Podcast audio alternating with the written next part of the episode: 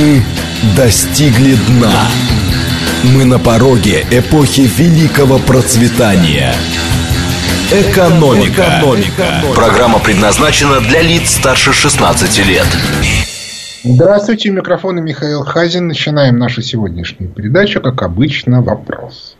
Вопрос следующий. Как вы считаете, взятие Артемовска, который в некоторых источниках называется Бахмут, и потенциальный дефолт Соединенных Штатов Америки, прошу прощения, связаны между собой? Или это два совершенно независимых события? Варианты. Да, это два тесно связаны друг с другом события. 8 495, 134, 27, 35. Ответ. Нет. Это из разных сфер, из разных регионов и вообще как бы никак не пересекающиеся события. 8 495, 134, 27, 36. И, наконец, вариант третий. Шоку они пристали с разными глупостями. 8 495, 134, 27, 37. Еще раз. 134, 21, 35 тесно связаны. 134, 21, 36 никак не связаны. 134, 27, 37. Не понимаю я даже смысла этого вопроса. А, ну, для начала надо сказать несколько слов. Ну, сначала надо поздравить ЧВК «Вагнер» с э, тем, что Артемовск взят. А вот теперь, соответственно, немножко про дефолт.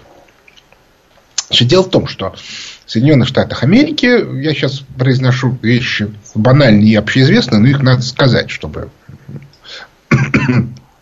можно было потом ссылаться. В Соединенных Штатах Америки есть, в отличие от других стран мира, два закона, регулирующие величину госдолга. Первый – это, как и во всех других странах, закон о, о бюджете, где прописаны годовые лимиты, Э, сколько можно взять, э, как надо погашать и так далее и тому подобное. А есть еще отдельно закон о лимите госдолга, который ограничивает совокупный объем государственного долга. И вот такого закона нет нигде. Понятное дело, что э, за, на протяжении истории Соединенных Штатов Америки этот лимит повышали. Это было много десятков раз, там 30-40. И сейчас уже не помню, это не важно. Важно то, что обычно это происходит быстро, четко, хотя э, бывают конфликты, когда администрация Белого дома и одна из двух палат, или даже обе палаты американского парламента, именуемого Конгрессом, Э, состоит из другой партии. То есть не той, которую, которую сформировала администрацию в Белом доме. В нашем конкретном случае э, Байден представитель демократической партии, а палата представителей республиканской. А, но все при, все при этом прекрасно понимают, что а, слишком долго создавать проблемы нельзя. Технический дефолт. Технический, потому что все понимают, что даже если он произошел, как было, например, во времена Обамы, ну, продлится он там две недели, кто-то недополучит денег, в основном госслужащие. И, в общем, с этой проблемой можно справиться. Да? То есть, это вот не есть что-то такое, что запредельно сложно. А Самое главное, администрация всегда может говорить, что вот, э, вот эти вот ребята, которые из себя строят э, как бы, борцов за свободу и демократию, они на самом деле э, ведут себя нехорошо, потому что в результате честные труженики не, не, недополучают денег. В результате обычно все заканчивается тихо и мирно. А вот сейчас ситуация немножко другая. Вот почему. Дело в том, что, как я уже рассказывал, где-то недели две тому назад в Соединенных Штатах Америки исчезла, ну вот просто перестала существовать система стратегического управления. Что я имею в виду? Ну вот мы, мы, мы уже говорили о том, что глава ФРС Пауэлл все время мучается. Почему? Потому что он может принимать некие решения. Он может ставку поднять. Он может ставку опустить. Он может ничего не делать. Ну, фактически, э, последний подъем на четверть процента это и есть ничего не делать, потому что был полный консенсус, 90% всех финансовых экспертов говорили, что ставку поднимут на четверть процента. То есть это означает, что он пошел в тренде. Павел. Но, а, а дальше что? Ситуация в Соединенных Штатах Америки критическая. Ставка очень велика.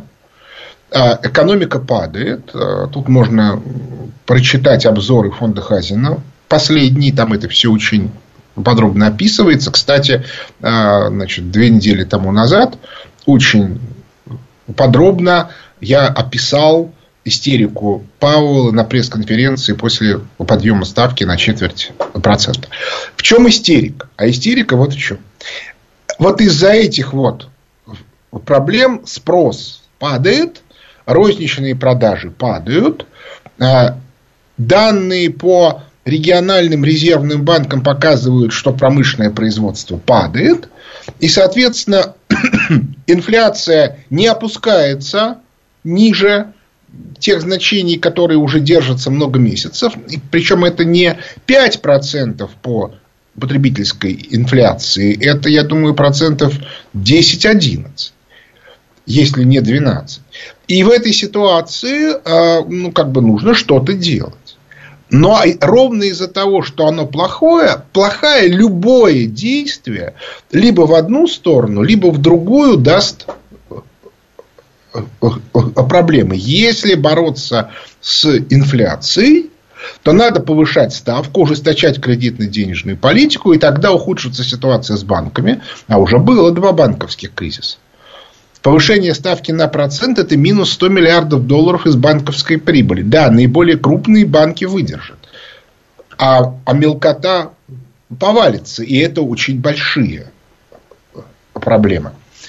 Дальше, соответственно, если ставку повышать, то спад экономический будет еще сильнее. Это он официально, у них там э, положительный рост около нуля.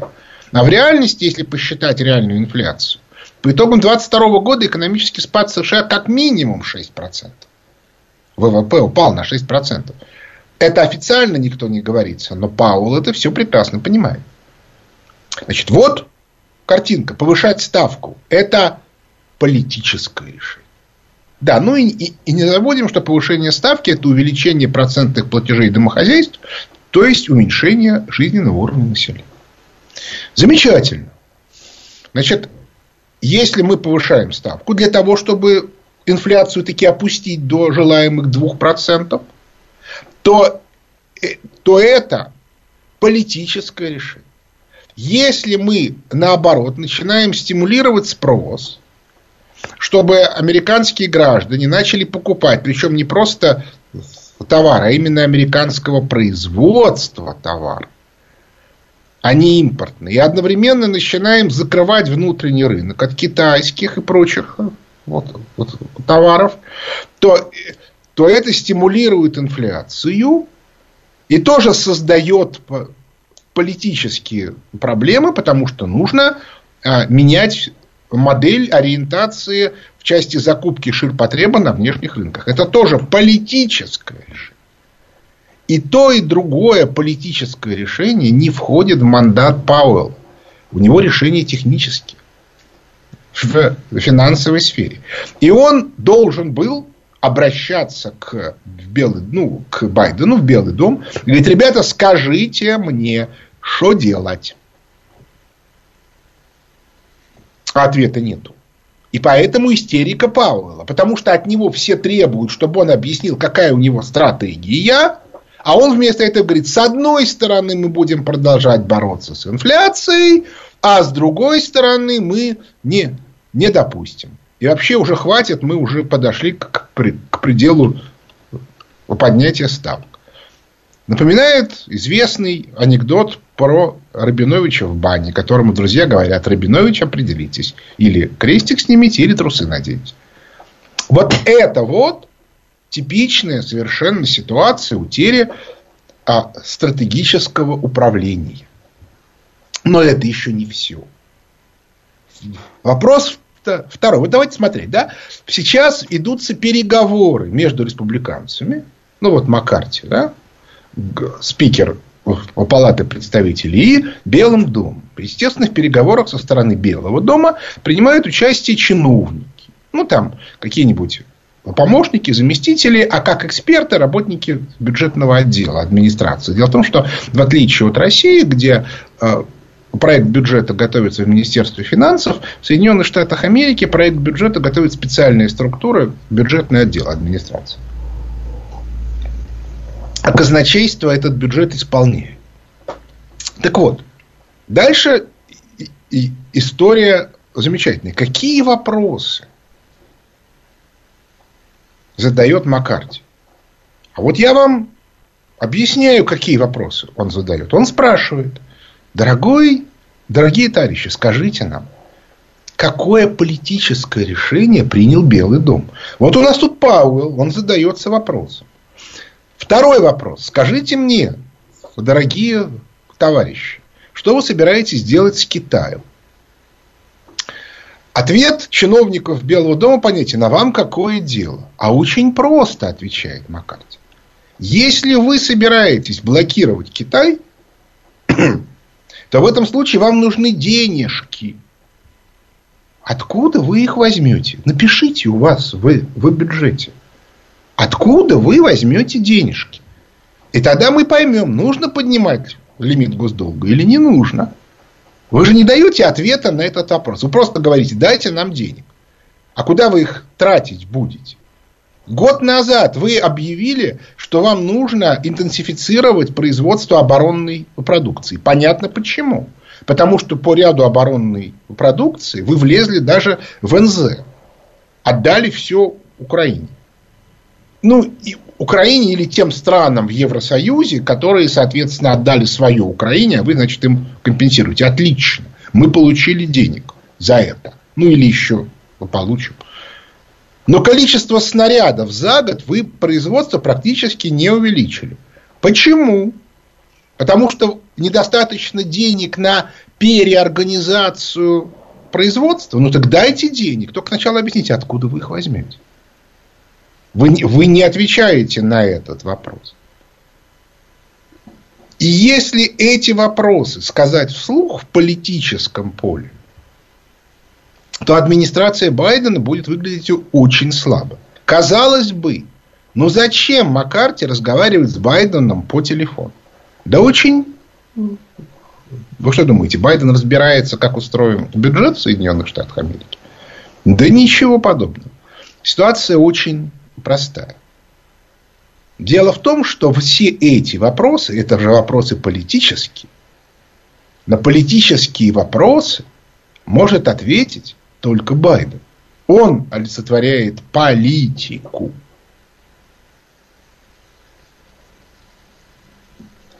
И ключевой вопрос среди прочих, это вопрос вот какой. Ребята, если вы говорите, что вы не хотите трогать Китай, то тогда, конечно, у вас есть деньги на Украину и на НАТО.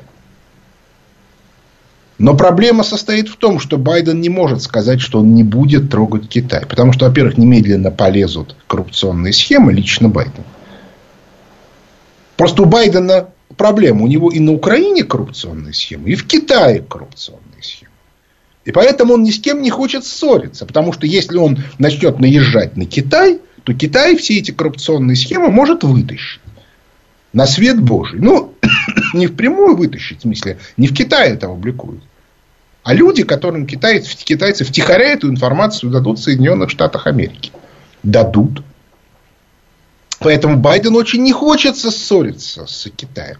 Но беда состоит в том, что стратегически все прекрасно понимают, что если речь идет о том, что надо индустриализироваться, а мы видим, что Соединенным Штатам Америки надо индустриализироваться позарез хотя бы в оборонной промышленности, то в этом случае надо Китай зажимать. Ну, Западную Европу они зажали, и Китай надо зажимать. Но тогда надо объяснить, как этот процесс будет финансирован. На самом деле, если говорить все об экономике, то можно сказать сразу, если вы хотите зажимать Китай, то вам придется отказаться от зажима а, России по западному направлению. То есть НАТО, Украина, Турция и так далее. Денег нет. Их, их реально нету. Их напечатать нельзя, их надо, вот их можно только перекинуть. Ну, потому что если вы напечатаете, будет инфляция. В чем вся проблема в оборонном секторе Соединенных Штатов Америки? Для того, чтобы сегодня, понимаете, когда у вас несколько лет тому назад было принято решение, ну там 10 лет тому назад, о приоритете высокоточного а, а, а, оружия, то оно было сделано в ситуации такой. Мы производим мало, но с высокой маржинальностью. Ну, потому что любое производство, оно получает прибыль одним из двух способов. Либо мало, но дорого, ну, типа огранка бриллиантов. Все же знают, что реальная стоимость бриллиантов в разы меньше, чем та, за которую они продаются. Но если а, их продавать по реальной цене, то качество этой продукции резко упадет. Всякое там исчезнет. Исчезнет аура и так далее. Потому что денег не будет на то, чтобы ее поддерживать. Такая абсолютно типовая ситуация. А, а другой вариант. Вы производите очень много, дешево, ну как китайцы делают, дешево, ну практически чуть-чуть выше себестоимости, но зато миллиардными объемами. Так и тут. Либо вы производите очень дорогие высокоточные снаряды, но их мало. Ну, ну вот история с Патриотом. Американцы завопили, что китайцы, что украинцы использовали за три дня там, все снаряды, которые им дали. Ну, почти все. И самое главное, никуда не попали. Но это не важно. Почему не попали, можно ли было попасть, не принципиально. Важно, что каждый снаряд дорогой. А у нас артиллерия стреляет обычными снарядами. Да, они немножко там улучшены, еще чего-то, но как бы план по валу. В этом, кстати, основная претензия была, была Пригожина к, к Министерству обороны. Вы план по валу не выполняете. Так вот, американцы уже поняли, что кроме высокоточного оружия нужен еще план по валу. Для того, чтобы обеспечить ну, ну некоторый объем вот этого вот как-то огневого вала. Не получается. Не получается. Потому что надо перестраивать технологические цепочки. А это деньги. Причем с учетом коррупционных схем американских которые в высокоточном оружии достигают ну, процентов 80-90, если нужно вложить 100 миллионов, значит, надо а, миллиард а, запланировать. А если надо вложить, ну давайте считать, если надо произвести, сколько они там хотели произвести? Они хотели выйти на 3 миллиона снарядов в год. Ну, снаряд же стоит не 100 долларов. Значит, у вас, соответственно, получается уже счет идет на десятки миллиардов. Их надо откуда-то взять. Так вот, весь фокус состоит в том, что, э, что сейчас, как бы, хоть тушкой, хоть чучелком в Соединенных Штатах Америки нужно принять стратегическое решение. Если его не примет Байден, его примет кто-то за Байдена. Уберут при этом Байдена, не уберут Байдена, это не важно. Совершенно мы, я не лезу в политологии.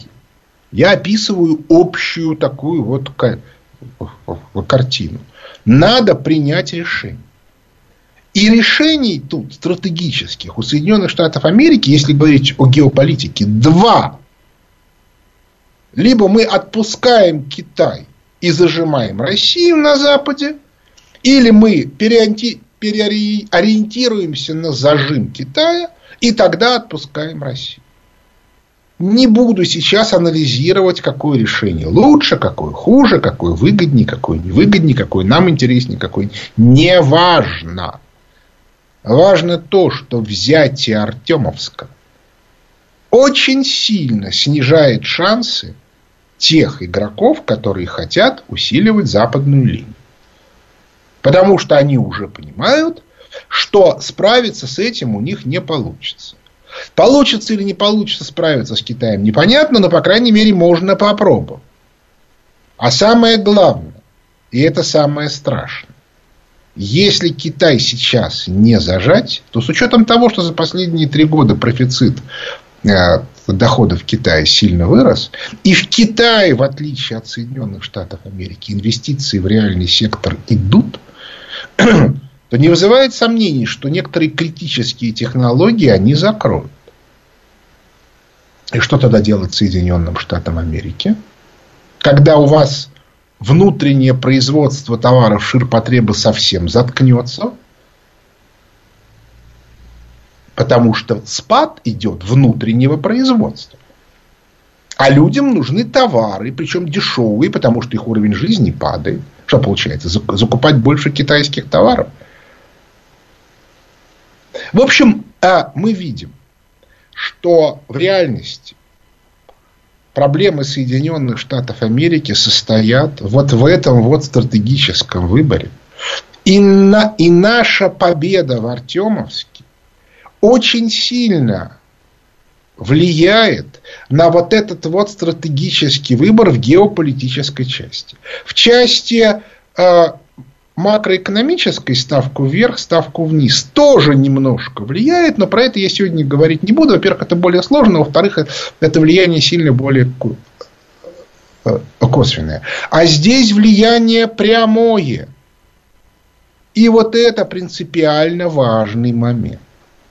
То есть Соединенные Штаты Америки не могут не понимать, что если они идут на продолжение вот этой вот конфронтации с нами в Европе, то в этом случае у них начинаются очень серьезные проблемы. А если они начинают воевать с Китаем, то наоборот, очень много кто их будет неявно там, в Юго-Восточной Азии, поддерживать. А при этом, если они продолжают Европу, то они должны поддерживать Евросоюз экономически, они должны поддерживать НАТО, бюджет. Ну, там ужас, ужас, ужас, ужас. Вот такая вот картинка. Так что э, мы заканчиваем значит, наш опрос. Картинка такая. 29%, то есть меньше трети считают, что связаны. 51% считают, что не связаны. 20% не знают. Вот видите, вот эти вот 51%, которые считают, что не связаны, они на самом деле ошибаются. И связь тут прямая. Вот такая вот штука. Ну и в заключение я хочу сказать, что 6-7 июня в Сочи будет большой мой семинар, на котором я буду один спикер. Он закрытый, он маленький. То есть там будет немного людей, и мы будем обсуждать именно вот все вот эти вот тонкие моменты уже с упором на экономику.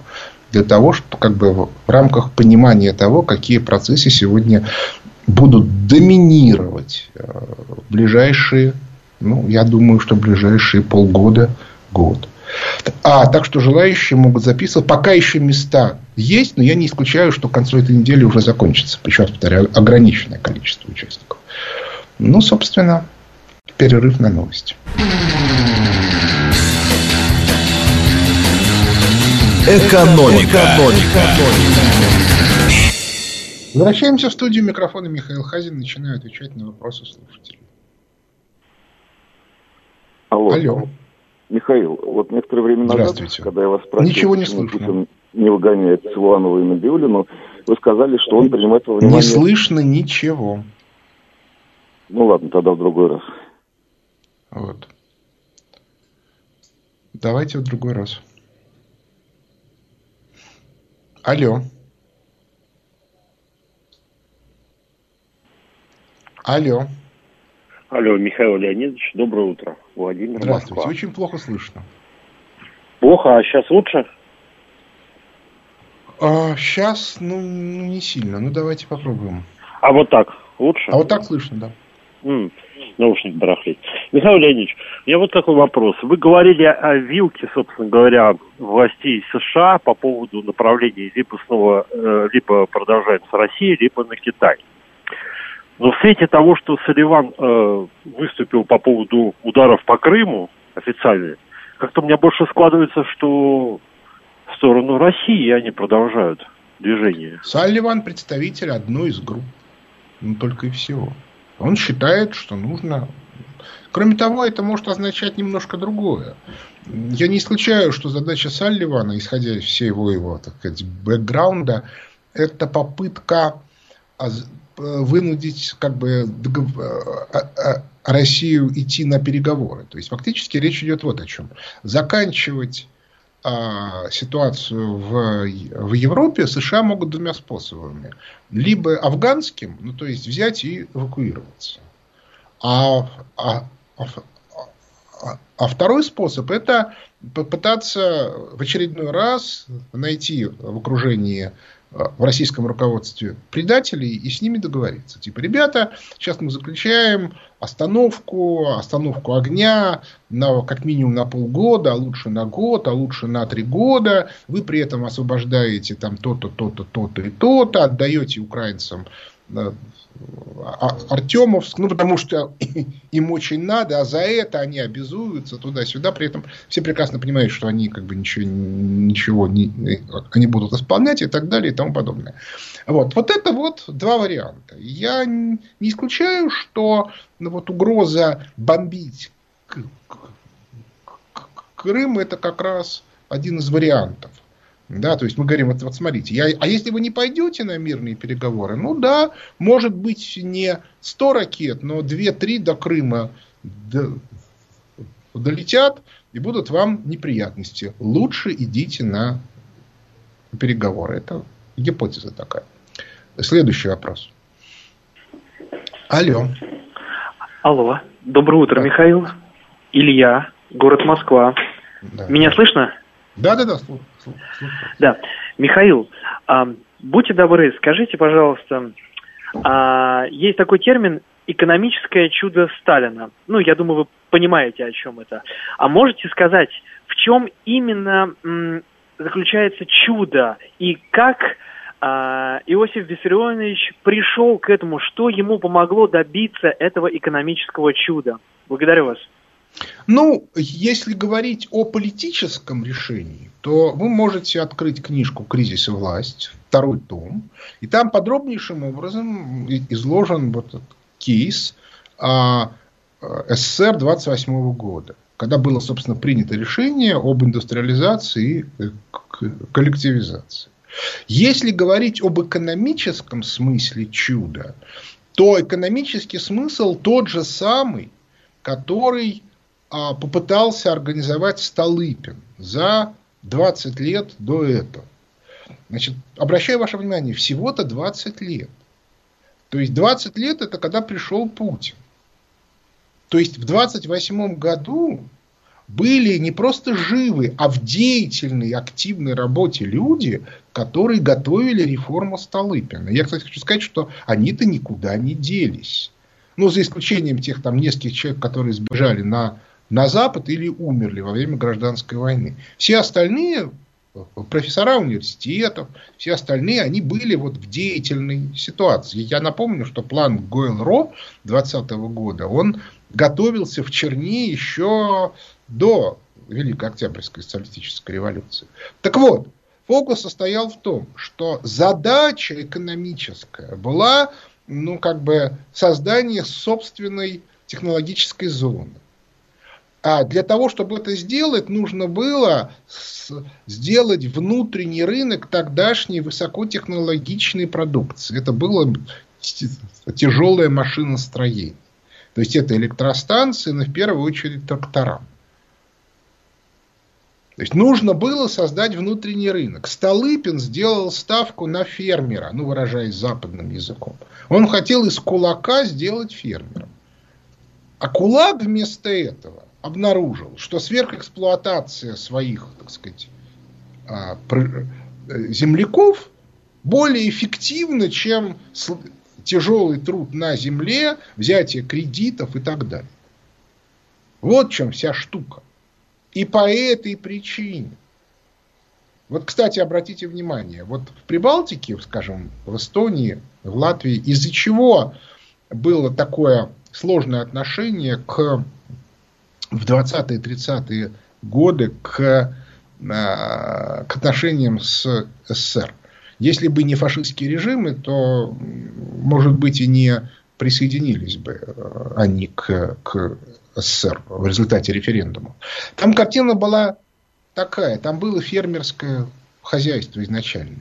И как только они получили независимость, они своим фермерам дали кредиты на покупку тракторов и на покупку ну, всякого оборудования и на а, как бы на, на развитие фермерского э, хозяйства. И к сороковому году, за 20 лет, они эти кредиты выплатили.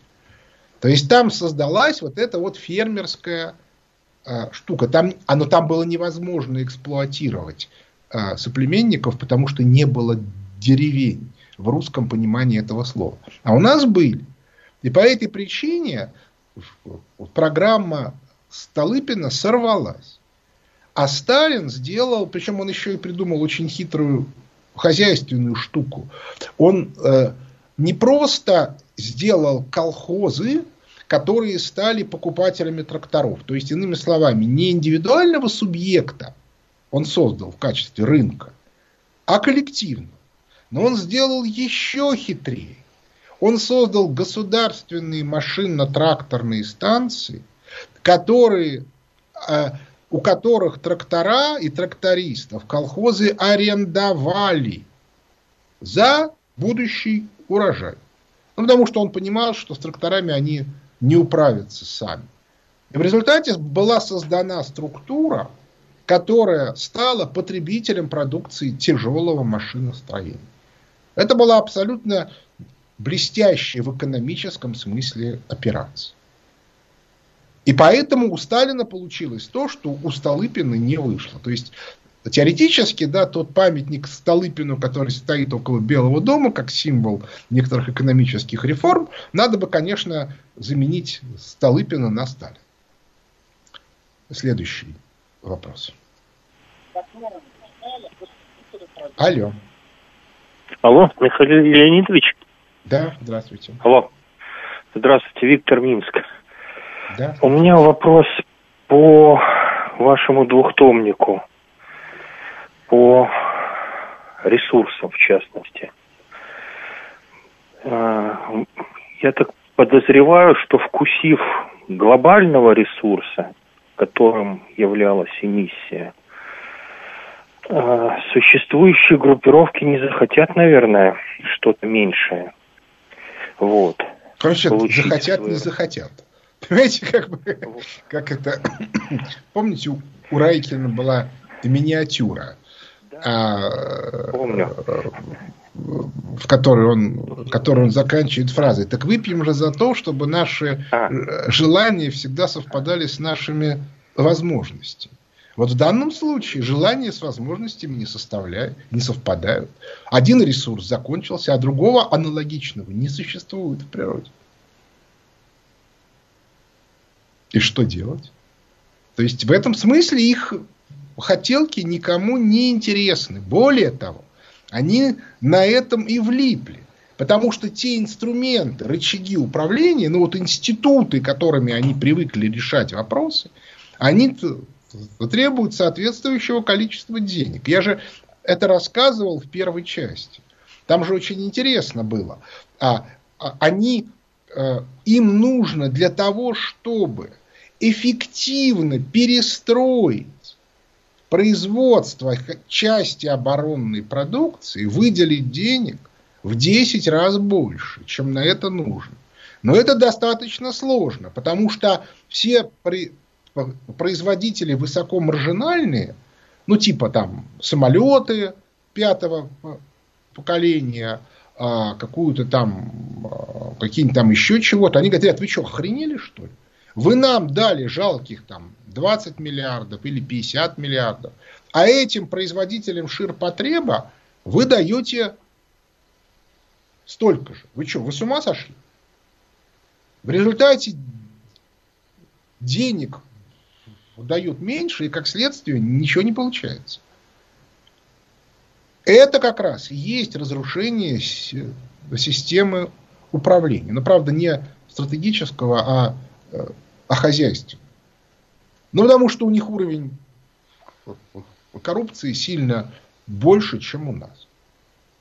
С этим ничего нельзя сделать. Э, это и есть коррупция. Но только у нас она носит характер откровенно незаконный. Ну, там откаты, распилы и так далее. А у них она институциализирована. То есть у вас там э, в обязательном порядке 150 экспертиз, э, нужно написать колоссальное количество разного рода проектных документов, а каждый проектный документ нужно обращаться в консалтинговую компанию, а консалтинговые компании говорят, раз мы работаем на так, по, по такому важному заказу, то у нас стоимость нормы часа очень высокая. Ну, все, ну, согласитесь, одно дело норму час, когда вы чините «Жигули», и другое дело, когда вы чините «Роллс-Ройс». Ну и так далее и тому подобное. А Все это распилы, потому что они ничего не делают. Ну, в подавляющем большинстве. Но тем не менее. И, и когда у вас а, порядка 90% денег уходит в никуда, а в реальном секторе так нельзя. Ну и потом еще одна штука. Да, вот у вас этот самый там, инженер или прораб. Кто он такой на фоне выдающихся консультантов и всяких крупных мирового класса консалтинговых компаний, крупных банков? Он приходит и сказать, ребят, мне тут надо зарплату платить работягам. Он говорит, парень, ну ты, ты что, охренел что ли?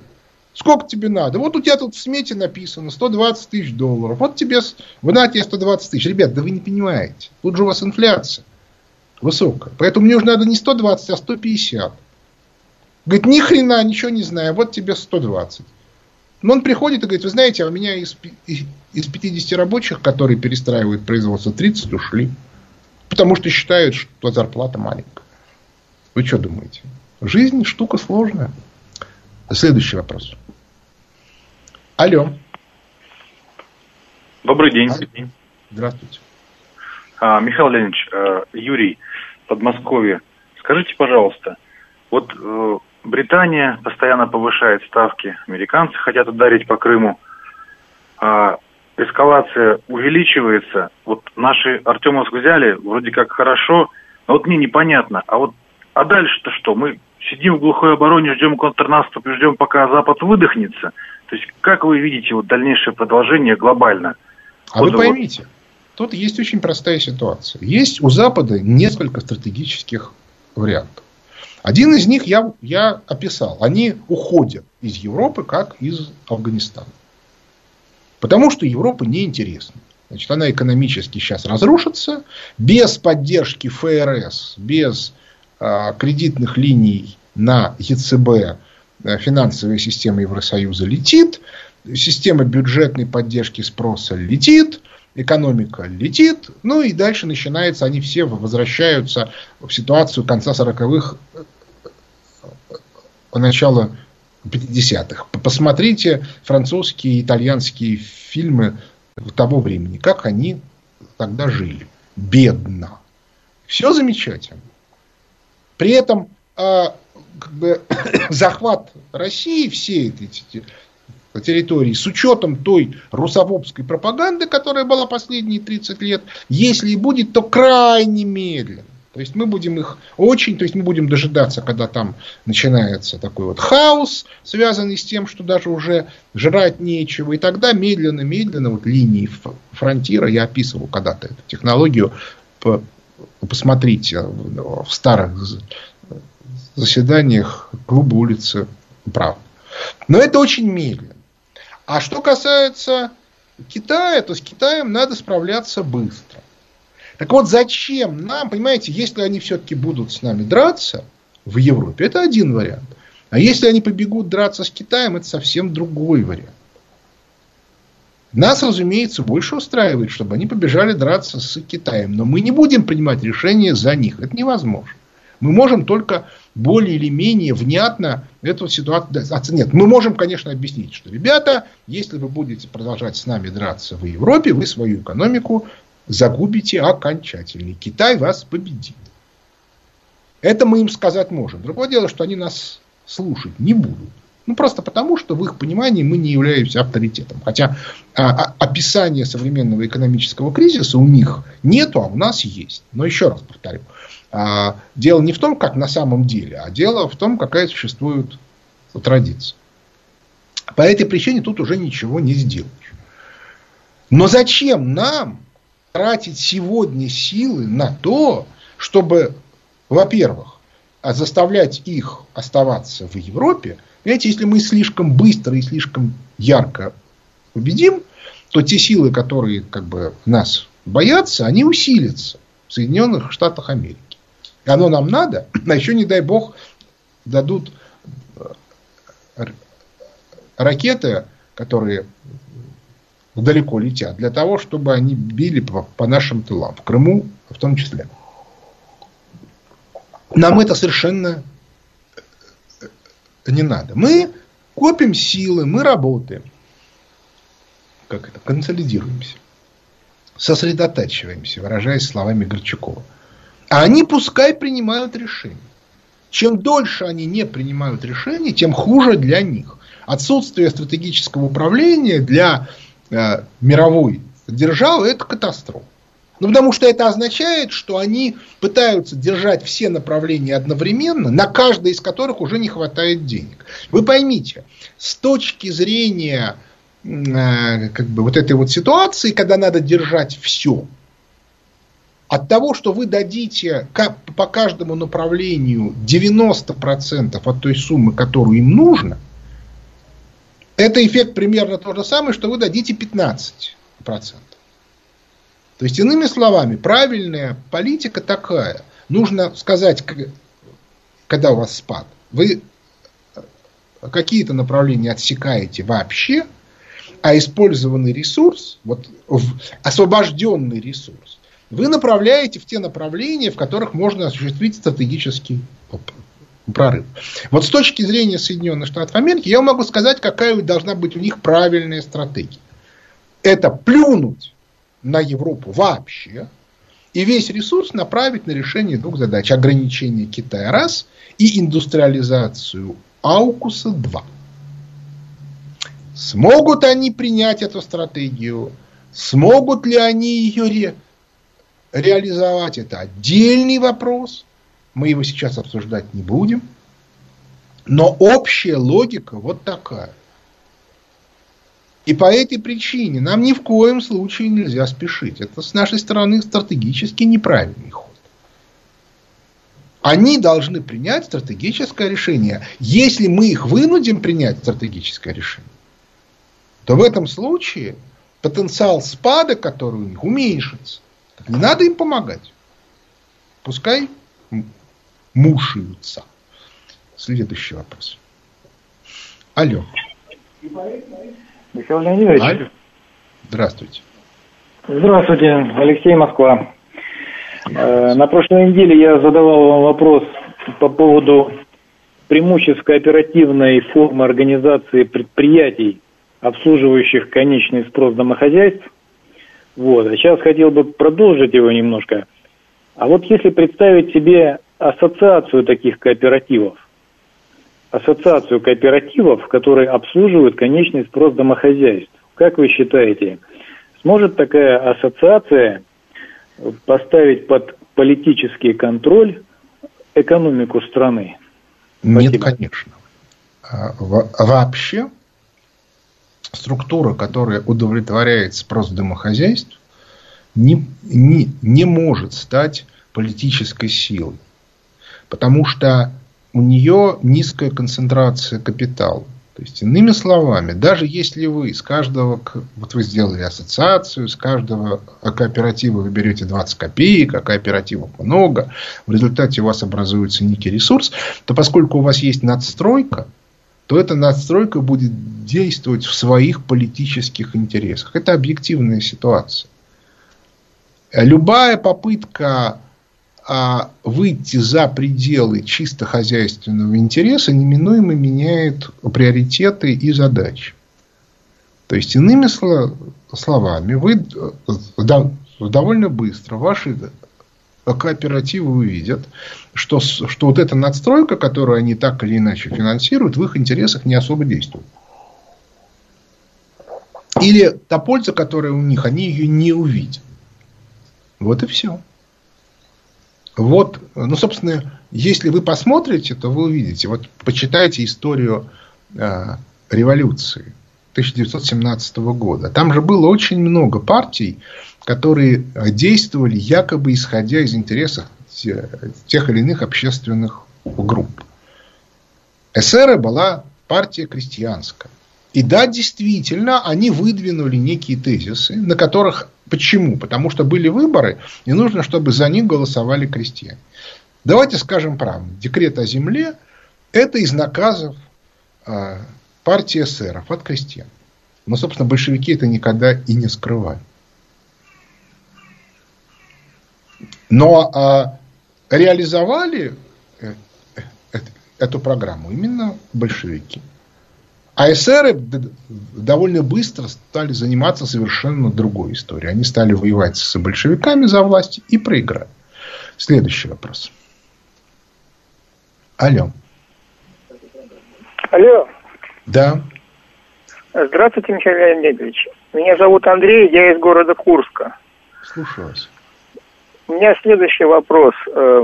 Возможно ли проблемы с легитимизацией собственности в России для обычных людей, физических лиц, которые на принадлежащих им э, участках для ведения личного подсобного хозяйства площадью 30-50 соток, в зависимости от региона, построили на них э, сараи площадью там, до 500 квадратных метров, теплицы площадью до 300 квадратных метров в рамках действующего законодательства – а также обзавелись сельхозтехникой, оборудованием для хранения, переработки урожая. Значит, давайте смотреть. Я, я не смогу ответить на этот вопрос, потому что нужно заниматься изучением законодательства сегодняшнего.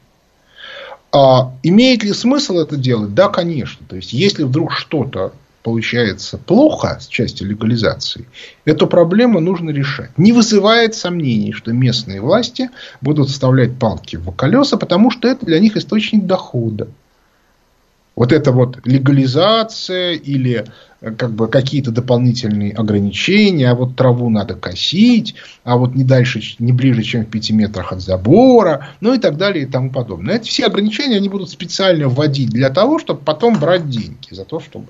Тут как бы вопросов нет.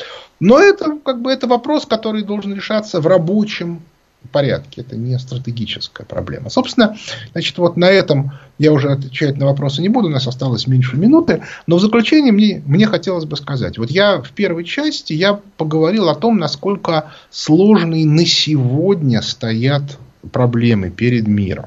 А также о том, что а, и какую сложную политическую, стратегическую игру ведет российское руководство. Прежде всего в лице президента России. Владимира Владимировича Путина. И вот это надо учитывать. Вот 6-7 июня мы, мы об этом будем разговаривать. Но отдавать себе отчет в том, что это очень сложная ситуация, и в ней нужно разбираться, должны все, по крайней мере, предприниматели. Потому что без этого ничего не получится. Очень сложная в мире ситуация. Но на этом наше время подошло к концу. Микрофон был Михаил Хазин. Благодарю за внимание. До свидания.